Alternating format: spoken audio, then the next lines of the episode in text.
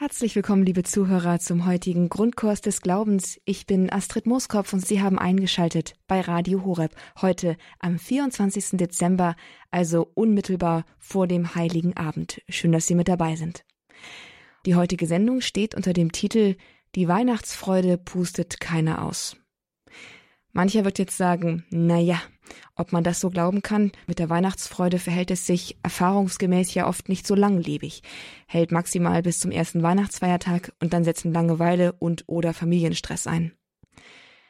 Diese Art von Freude, die schon am ersten Weihnachtsfeiertag nachlässt, ist tatsächlich nicht von Dauer und die wird sofort umgepustet, von dem geringsten Gegenwind.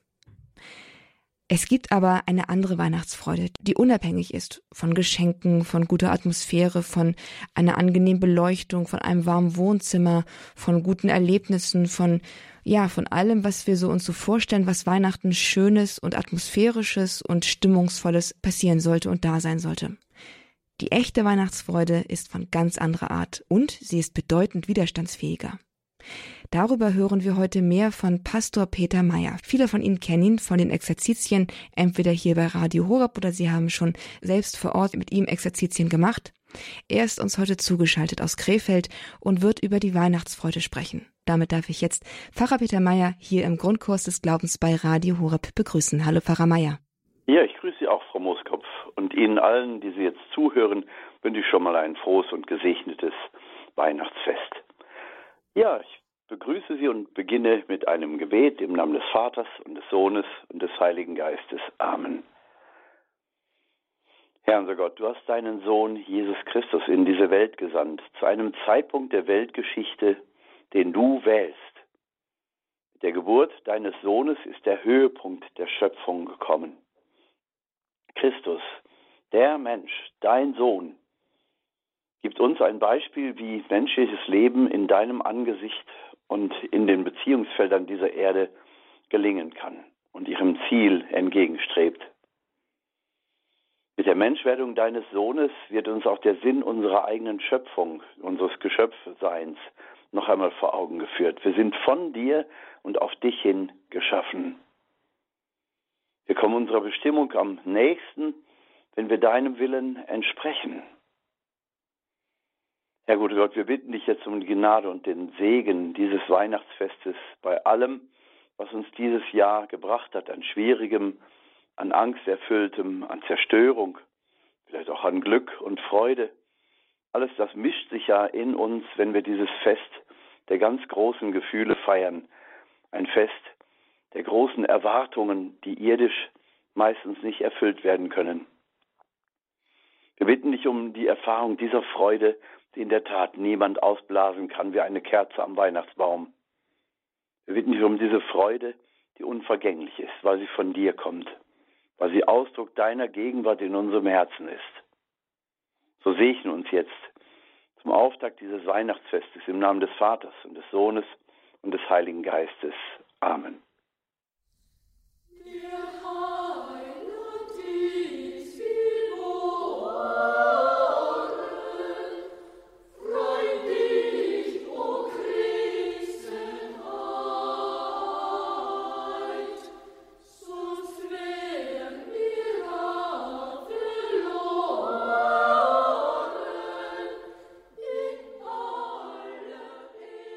Heiland ist geboren. Freu dich, du Christenheit.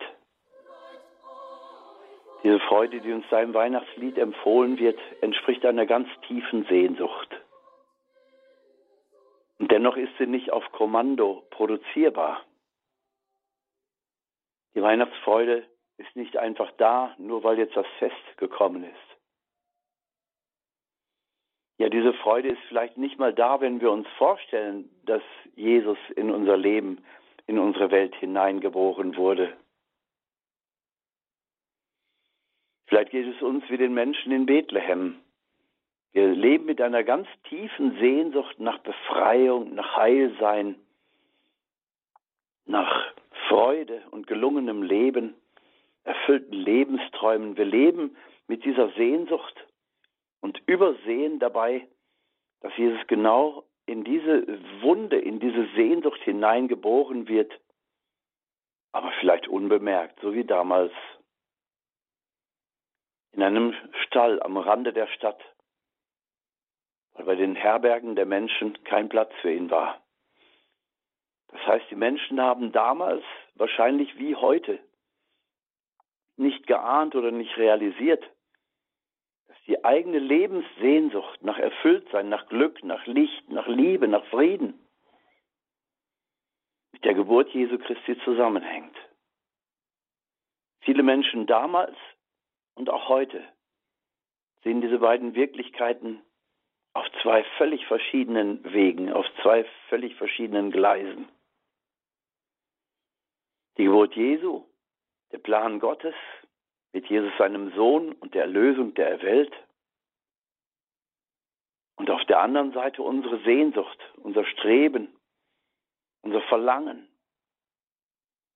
Und das ist oft so brennend wie eine offene Wunde. Diese offene Wunde, Sehnsucht, die Erfüllung in Jesus Christus. Ja, das Weihnachtsfest lädt uns jedes Jahr ein, uns dessen bewusst zu werden, dass diese beiden Stränge zusammengehören. Dass wir zu Weihnachten in der Kirche und in der Weihnachtsbotschaft nicht eine uns so vertraute Weise hören, die aber dann mit unserem Leben so wenig zu tun hat.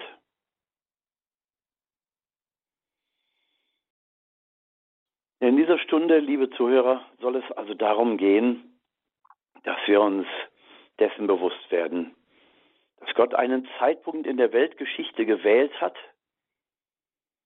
der eben eine Antwort ist auf das, was im Paradies mit Adam und Eva geschah.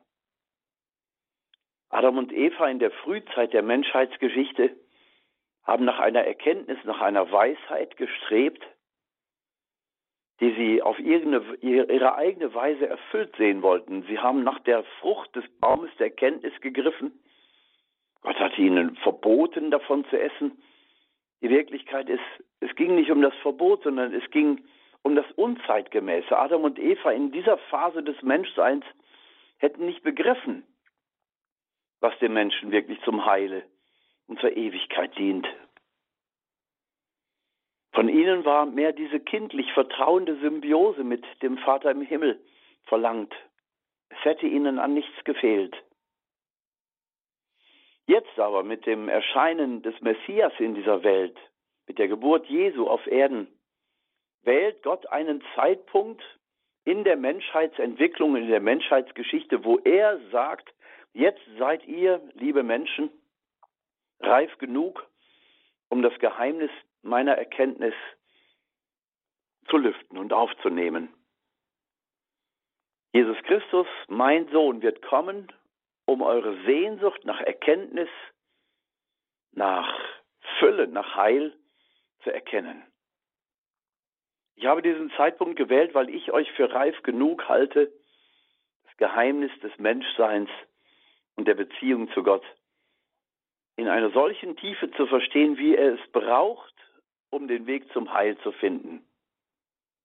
Und Jesus Christus, wie die Frucht des Baumes der Erkenntnis, schließt durch seinen Kreuzestod, durch sein Heilsereignis, das er uns am Kreuz und damit zusammenhängt in der Eucharistie geschenkt hat. Er schließt uns damit das Tor zum Paradies wieder auf. Jetzt ist es zeitgemäß, nach dieser Frucht vom Baum der Erkenntnis zu greifen und diese Frucht eben aufzunehmen und zu verinnerlichen. So wie wir bei der Kommunion Brot der Eucharistie, Jesus Christus, selber essend in uns aufnehmen. Ein Verwandlungsprozess dessen, was Gott über das Menschsein jemals gedacht und geplant hat, geplant hat, in uns aufzunehmen. Die Geburt des Messias also entspricht der Erfüllung einer Sehnsucht der ganzen Menschheit in ihrer ganzen geschichtlichen Entwicklung.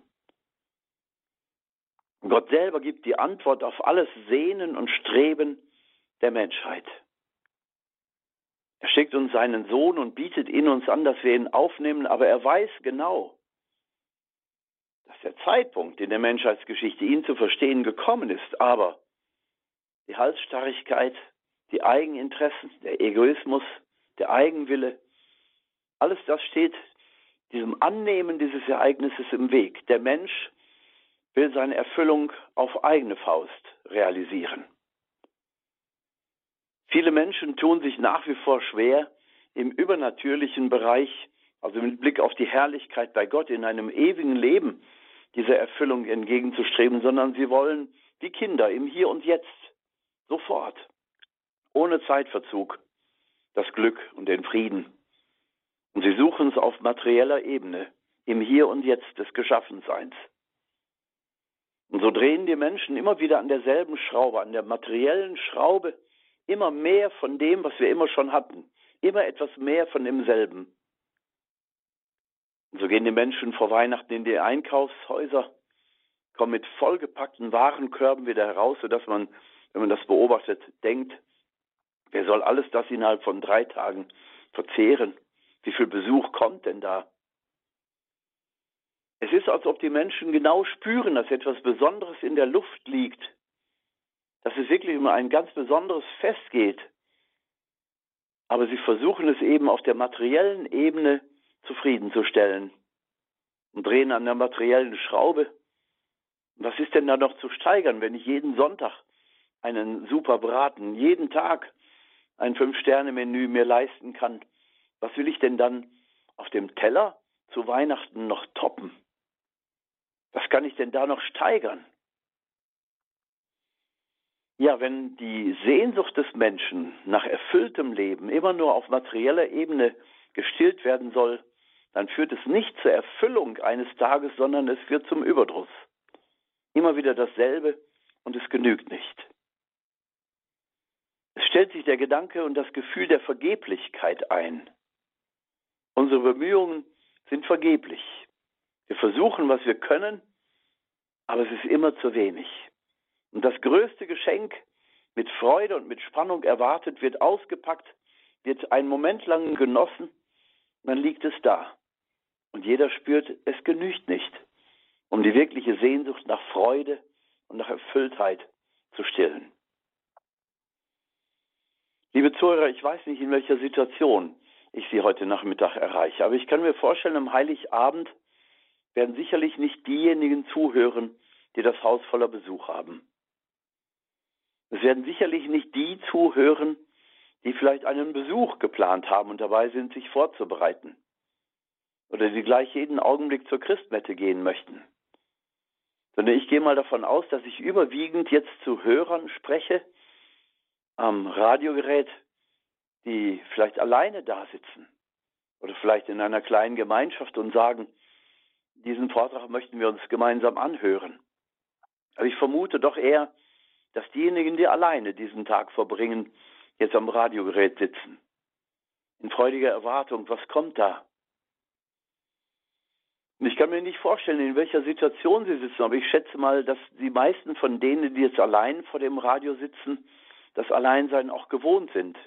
Durch Alter, durch Krankheit, vielleicht durch das Gefühl des Verlassenseins, vielleicht ist man in einer Trauerphase, Vielleicht will man auch die Gemeinschaft mit anderen gar nicht.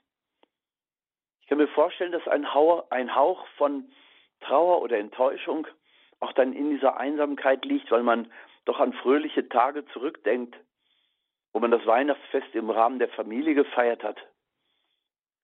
Ich stelle mir auch vor, dass etliche Leute in ihren Fahrzeugen sitzen und auf dem Weg sind, entweder nach Hause oder beruflich auch am Weihnachtsfest unterwegs vielleicht in Rufbereitschaft im Krankenhaus, im Altenheim. Auf jeden Fall werden diejenigen doch überwiegend da sitzen, die diesen Tag oder diese Stunde zumindest allein verbringen. Und selbst wenn Sie jetzt in Gemeinschaft sind und gemeinschaftlich zuhören, herzlich willkommen. Aber gerade die, die in ihrer Einsamkeit jetzt da sitzen und zuhören, vielleicht in einer geistlichen Meditation, ausgeglichen innerlich, aber dennoch wird es ja auch viele geben, die eben diese Ausgeglichenheit nicht haben, sondern denen vielleicht schon die eine oder andere Träne die Wange herabgelaufen ist. Eine Situation, die voller Sehnsucht ist, voller Erinnerung an Vergangenes und jetzt doch traurig über das Nicht-Erfüllte, das äh, was eben mit diesem Tag verbunden ist, vielleicht auch diese ganz große Sehnsucht nach Erfüllung, Und immer und immer wieder, so viele Jahre hindurch, immer wieder die gleiche Sehnsucht, die gleiche Hoffnung auch auf Jesus gesetzt. Man erwartet letzten Endes das Wunder. Es gibt sehr viele Weihnachtsgeschichten, Weihnachtsmärchen, die auch von diesem Wunder der Weihnacht erzählen.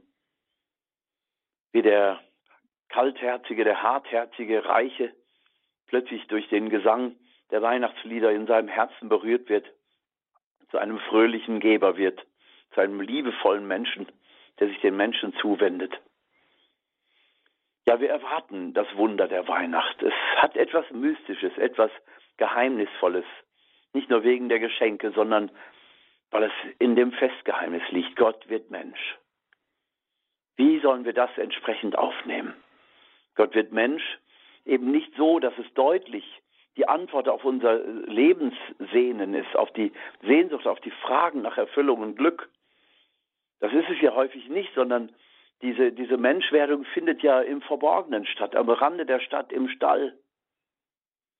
Gott hat einen Plan mit der Menschheitsgeschichte und er wird Mensch in Jesus Christus, seinem Sohn, durch Maria, die Jungfrau, und Josef, den Pflegevater. In dieser Einsamkeit zu dritt sozusagen, in einem Ort, wo sie nicht bekannt sind, wo sie auf der Durchreise sind, wo sie fremd sind. Da wird Jesus geboren. 2000 Jahre hat die Menschheit auf die Geburt des Erlösers gewartet und als er dann kommt, ist nichts vorbereitet. Und Gott, der das alles weiß, und es wird ja noch viel schlimmer enden, am Kreuz wird es enden.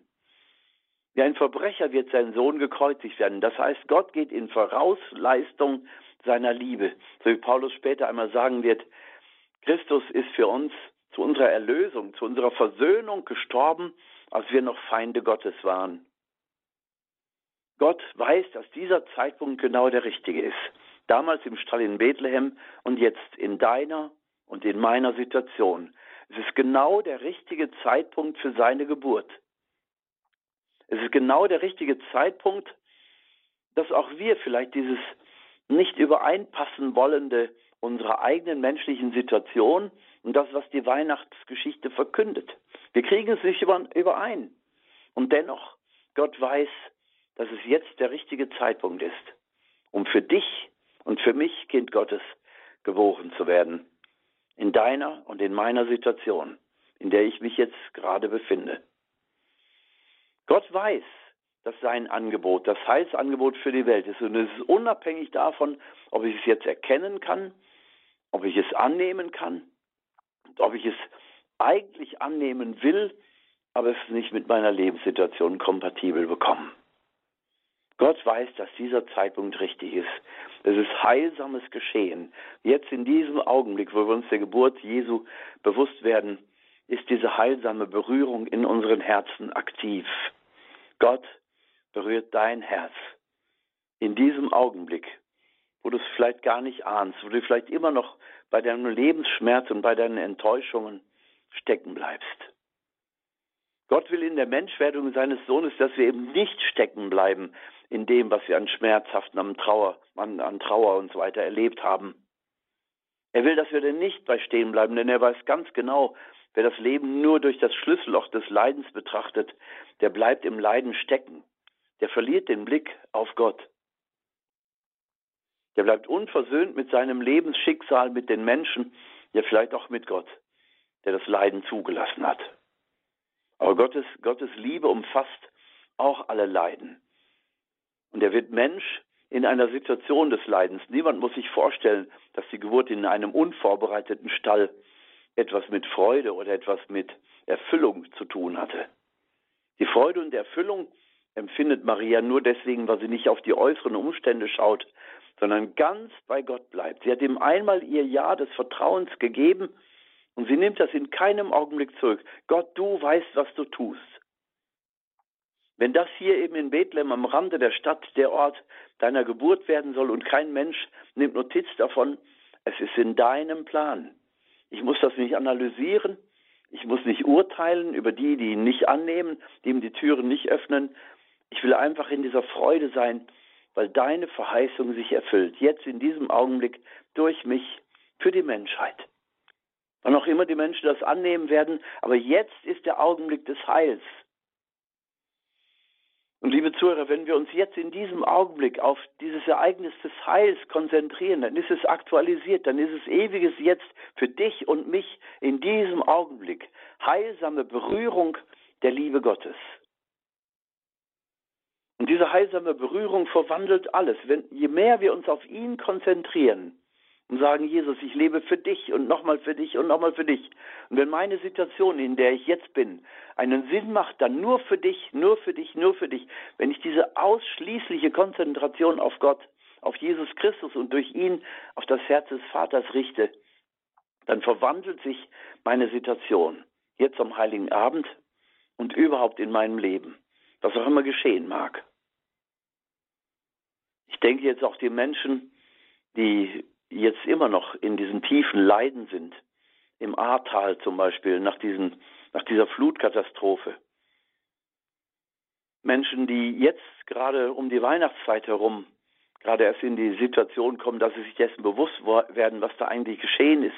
In den warmen Wochen dieses Sommers waren alle Energien damit gebunden, wieder aufzubauen und zu schauen, was zu retten ist von dem noch vorhandenen oder die Schäden überhaupt erst einmal zu registrieren. Und jetzt, so höre ich, kommen Menschen an den Punkt, dass sie sich fragen, will ich das überhaupt noch? Will ich das alles wieder aufbauen? Will ich da wieder einziehen, wo ich die Verwandte oder den Verwandten in den Schlammmassen habe ertrinken sehen? Oder vielleicht auch Familien, wo der eine Teil sagt, komm, wir setzen alles dran, dass wir es wieder aufbauen, dass wir es wieder schön kriegen.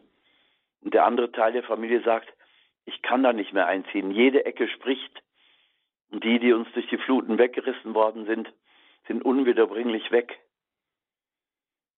Menschen, die vielleicht gerade jetzt erst sich der traumatischen Situation bewusst werden, die diese Flutkatastrophe da angerichtet hat. Innerhalb weniger Stunden ist das ganze Leben verändert. Vieles zerstört. Hoffnungen sind mit den Bach runter, im wahrsten Sinne des Wortes. Menschen, die sich jetzt vielleicht erst ihrer Notsituation bewusst werden, und man hört, dass viele Menschen eben auch suizidal sind, dass sie ganz viel Hilfe, ganz viel Zuwendung und Trost brauchen.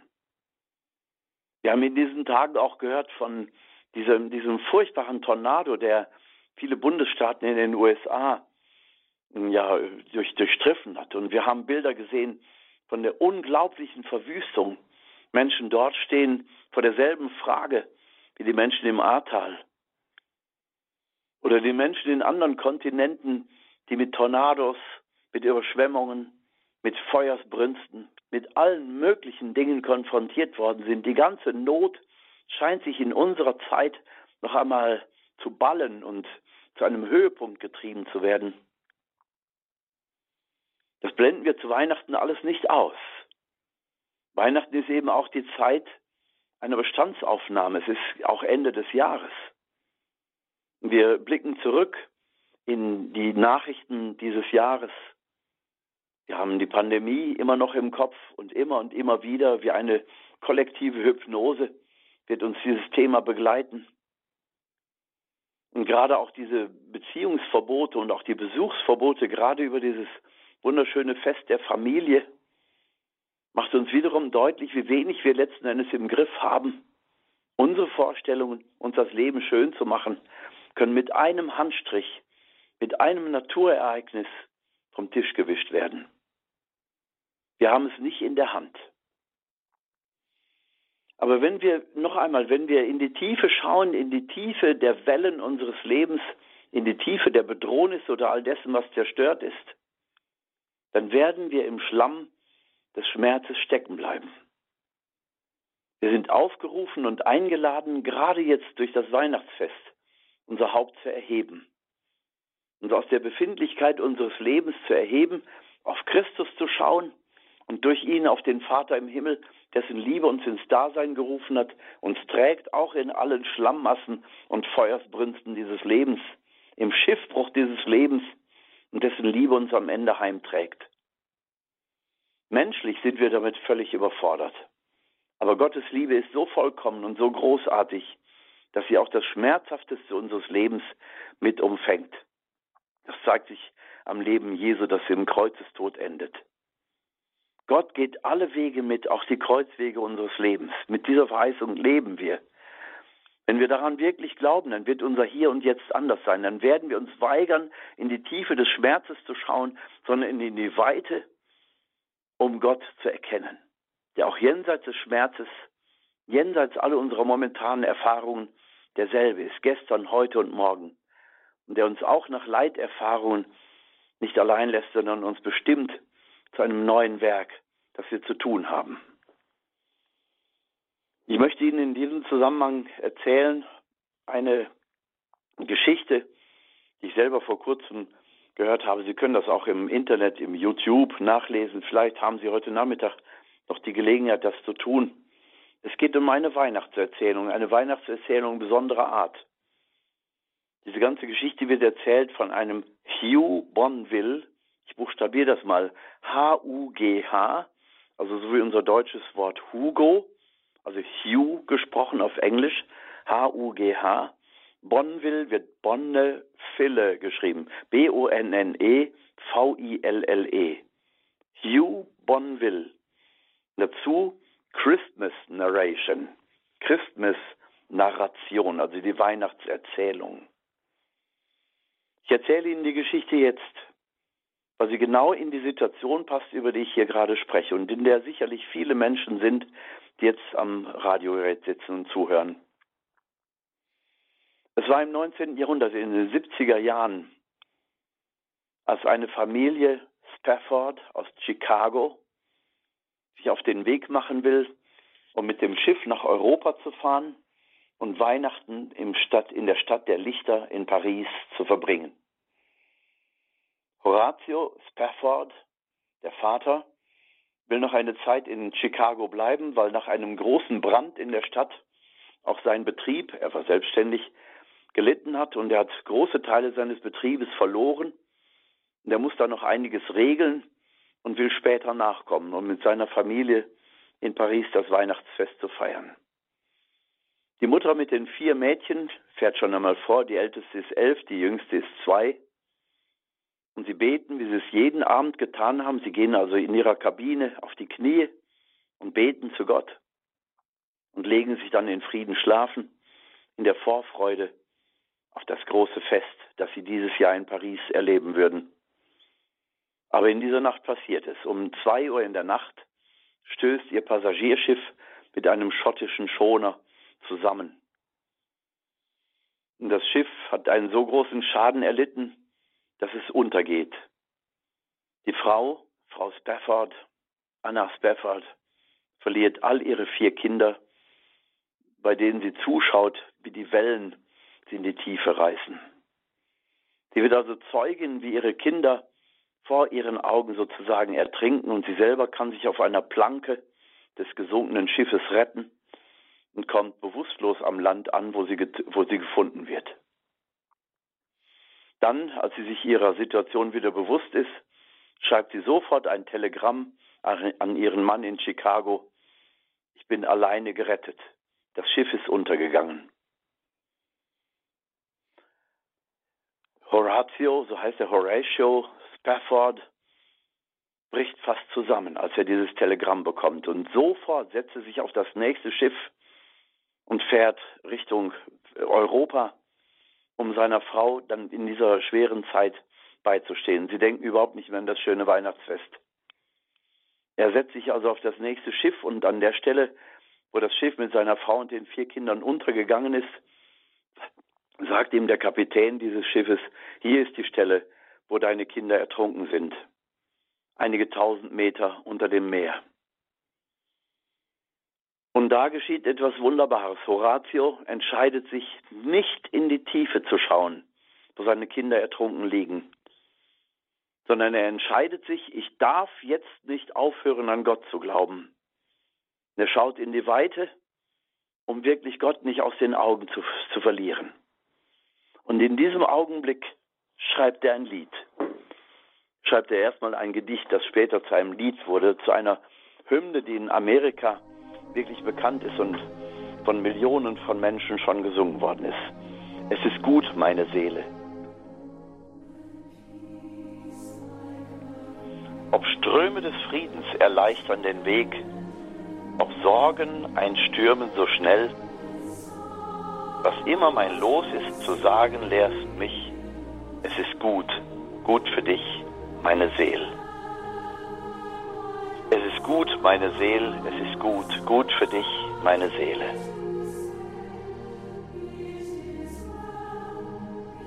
Wenn Satan unterwirft, wenn Trübsal mich prüft, dann hält mich ein sicherer Quell. Denn Christus, er sah meinen hilflosen Stand, gab sein Blut, gab's für dich, meine Seele.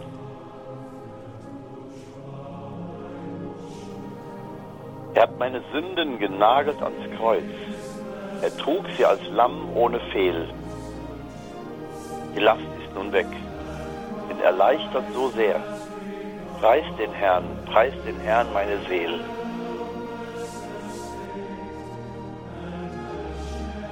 Von nun an ist Christus das Leben für mich. In Finsternis leuchtet er hell. Von Angst bin ich frei, denn im Leben und Tod flüsterst Frieden mir zu, meiner Seele.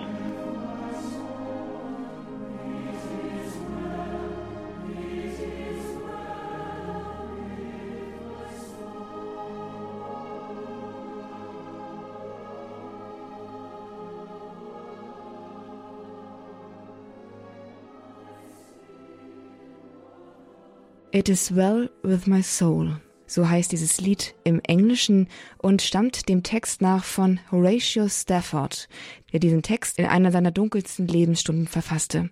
Kurz vor Weihnachten, als er alle seine Töchter verloren hatte und auf dem Weg zu seiner Frau war, die alleine aus den Fluten des Meeres gerettet worden war.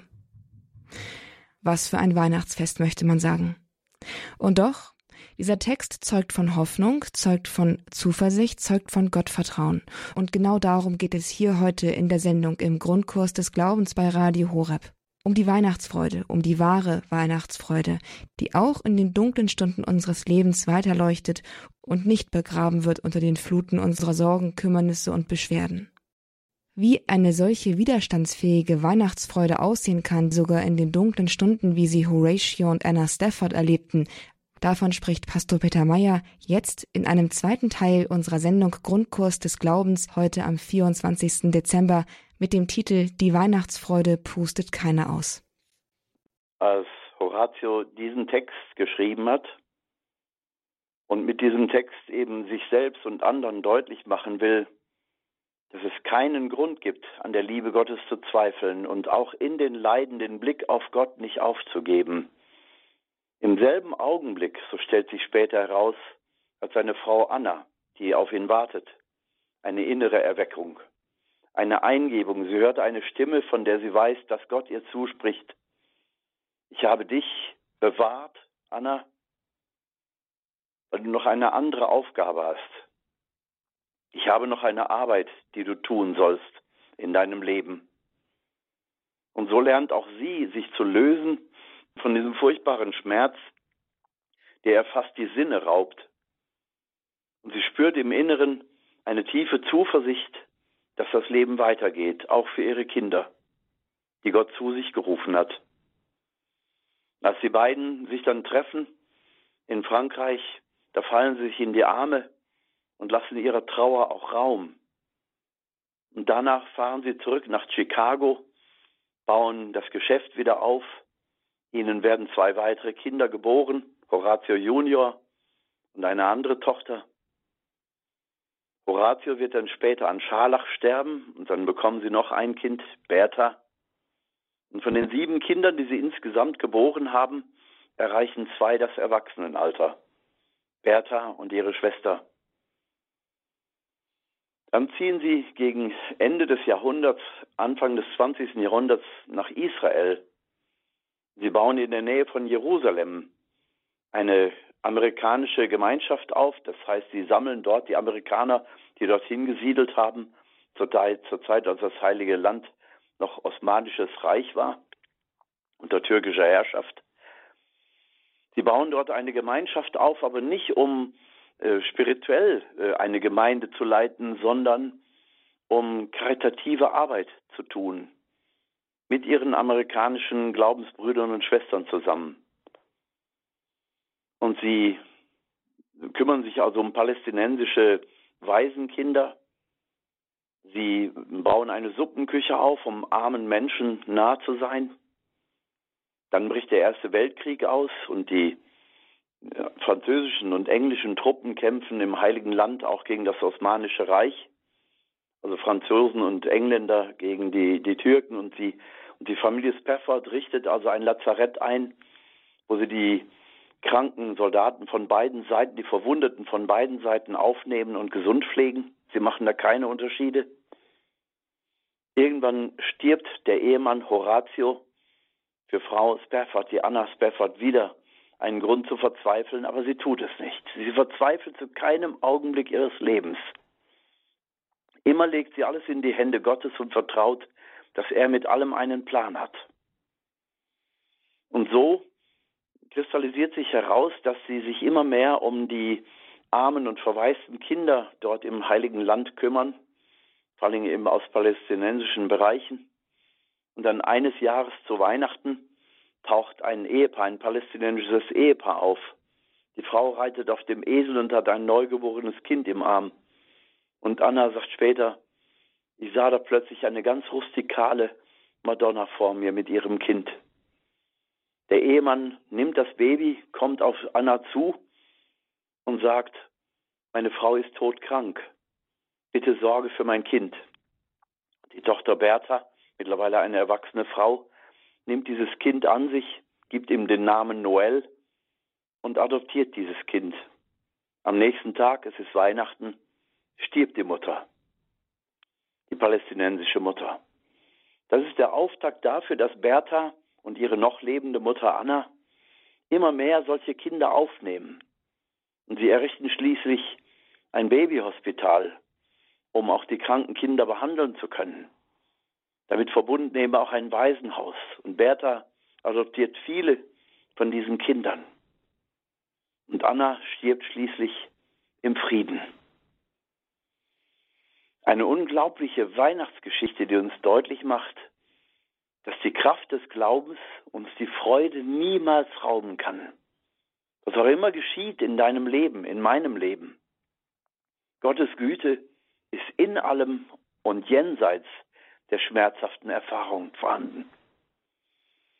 Das heißt also, es lädt uns ein wie Horatio, der da an der Stelle auf dem Schiff ist, wo seine Kinder gerade ertrunken sind. Er schaut nicht in die Tiefe, er verbietet sich in die Tiefe zu schauen, sondern er schaut in die Weite und sagt, ich darf jetzt nicht aufhören, an Gott zu glauben und schreibt den Text dieses wunderbaren Liedes, das wir soeben gehört haben. Wenn Sie wollen, schauen Sie sich diesen Film, diese Darstellung an. Es ist wunderschön anzuschauen, von einem riesigen Chor begleitet. Eine richtige Weihnachtserzählung. Ja, die Freude an Gott ist unsere Kraft. Und die Freude der Weihnacht gilt über all die 2000 Jahre, die wir jetzt Weihnachten feiern auf dieser Erde. In Kriegszeiten, durch Diktaturen hindurch, durch Bemühungen, das Christentum zu zerstören, durch Verfolgung und Not, durch bitterstes Leiden, durch Holocauste und was auch immer. Die Menschen zu allen Zeiten haben gerade in ihrer Not durch die christliche Botschaft Hoffnung bekommen. Wenn auch viele fragen, was hat denn 2000 Jahre Christentum auf der Erde verändert? Die Welt ist immer noch schlecht, ist immer noch voller Grausamkeit. Meine Antwort wäre, wie sähe die Welt denn wohl ohne das Christentum aus? Vielleicht wäre sie dann schon längst an ihrer eigenen Bosheit und dem Hass der Menschen zugrunde gegangen. Und wenn wir jetzt noch einmal an die Früchte des Geistes denken, von denen Paulus im Galaterbrief spricht. Ich lese sie einmal vor aus dem Vers 22. Die Frucht des Geistes aber ist Liebe, Freude, Friede, Langmut, Freundlichkeit, Güte, Treue, Sanftmut und Selbstbeherrschung. Wenn wir diese neun Früchte des Geistes also sehen, wie Paulus sie benennt, da ist die Freude ganz zentral. Eine Freude und ein Friede, den Jesus den Aposteln wünscht, als er auch als Auferstandener in den Abendmahlsaal tritt, in den Raum ihrer Angst. Und Jesus spricht das Wort Shalom und sofort verwandelt sich die Situation. Da, wo Jesus im Glauben angenommen wird, wo er wirklich akzeptiert wird, da verwandelt sich etwas. Nicht die Welt verwandelt sich, aber in meinem Herzen fängt Friede an. Und diesen Frieden kann ich zur Grundlage machen, die kann die Basis werden, das feste Fundament, auf dem das Haus meines Lebens gebaut ist. Selbst wenn die Stürme des Lebens toben, wenn die Wassermassen fluten, dieses Haus des Lebens wird also standhaft sein, weil es auf sicherem Grund steht. Die Freude, die uns niemand nimmt, nämlich die Freude daran, dass Christus, der Auferstandene, in uns lebt, der jeden Augenblick in meinem Leben neu geboren werden will, besonders heute. Er will neu geboren werden und er will lebendig in unserem Leben sein, nicht nur als kleine Gipsfigur in der Krippe. Die, Krippen, die Krippenfigur soll uns nur erinnern an die Wirklichkeit.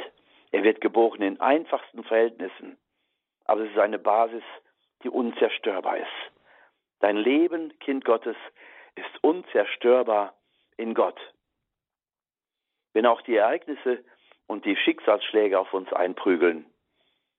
Die Botschaft der Weihnacht ist also, dass es eine Freude gibt, die uns niemand nimmt. Eine Freude und eine Liebe, die von innen brennen. Ja, das ist also die Botschaft, die heute zu Weihnachten also für uns lebendig ist und Gestalt annehmen will in dir und mir. Ich möchte diese, diese Betrachtung jetzt enden mit einem Gebet und einem Segen für die Weihnacht. Guter Gott, wir danken dir, dass du uns die Hymne der ewigen Freude und die Hymne des ewigen Lichtes ins Herz gibst. Dass diese Hymne auch dann gesungen wird, wenn unsere eigene Seele vielleicht voller Kummer und Gram da niederliegt dann wird sie eben von den Engeln gesungen, wie zur Geburt deines Sohnes.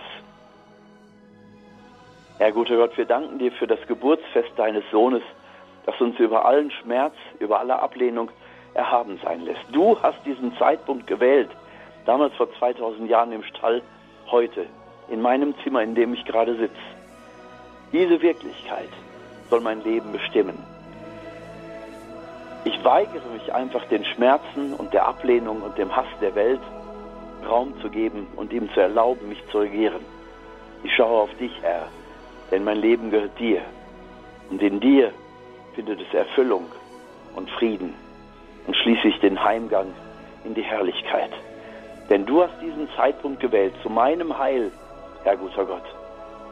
Zu meinem Heil hast du diesen Zeitpunkt gewählt, um das verschlossene Tor zur Ewigkeit, zur Herrlichkeit wieder zu öffnen, sodass meine Seele dahin zurückkehren kann, woher sie kommt.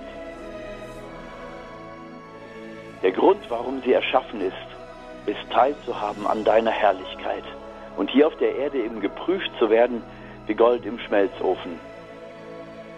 Danke, guter Gott, dass wir den Grund dieses Geburtsfestes so erkennen dürfen dass es also nichts und niemanden gibt, der in der Lage ist, uns aus deiner Liebe herauszureißen. Danke, guter Gott, dass du mir gerade an diesem Fest jetzt ein liebender Vater sein willst.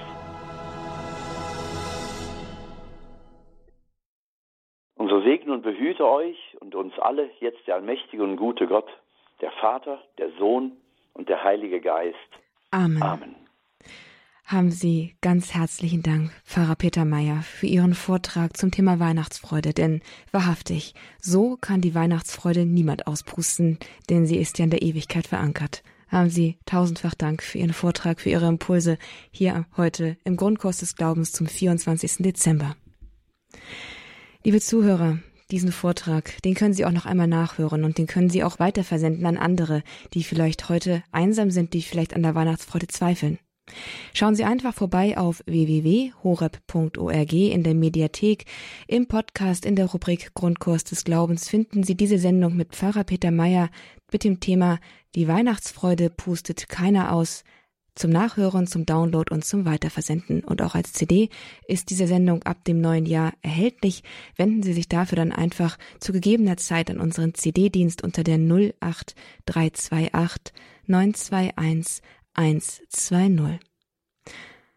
Hier für mich bleibt jetzt nur noch Ihnen allen ein gesegnetes Weihnachtsfest zu wünschen. Ich wünsche Ihnen, dass die Freude und der Friede in Ihre Herzen einkehrt, so wie es Pfarrer Meier gerade eben uns dargelegt hat, dass wir sie auch wirklich dort finden, wo sie uns versprochen ist. Damit verabschiede ich mich, wünsche Ihnen frohe Weihnachtstage, alles Gute und bis zum nächsten Mal. Mein Name ist Astrid Mooskopf. Hier ist Radio Horeb. Leben mit Gott.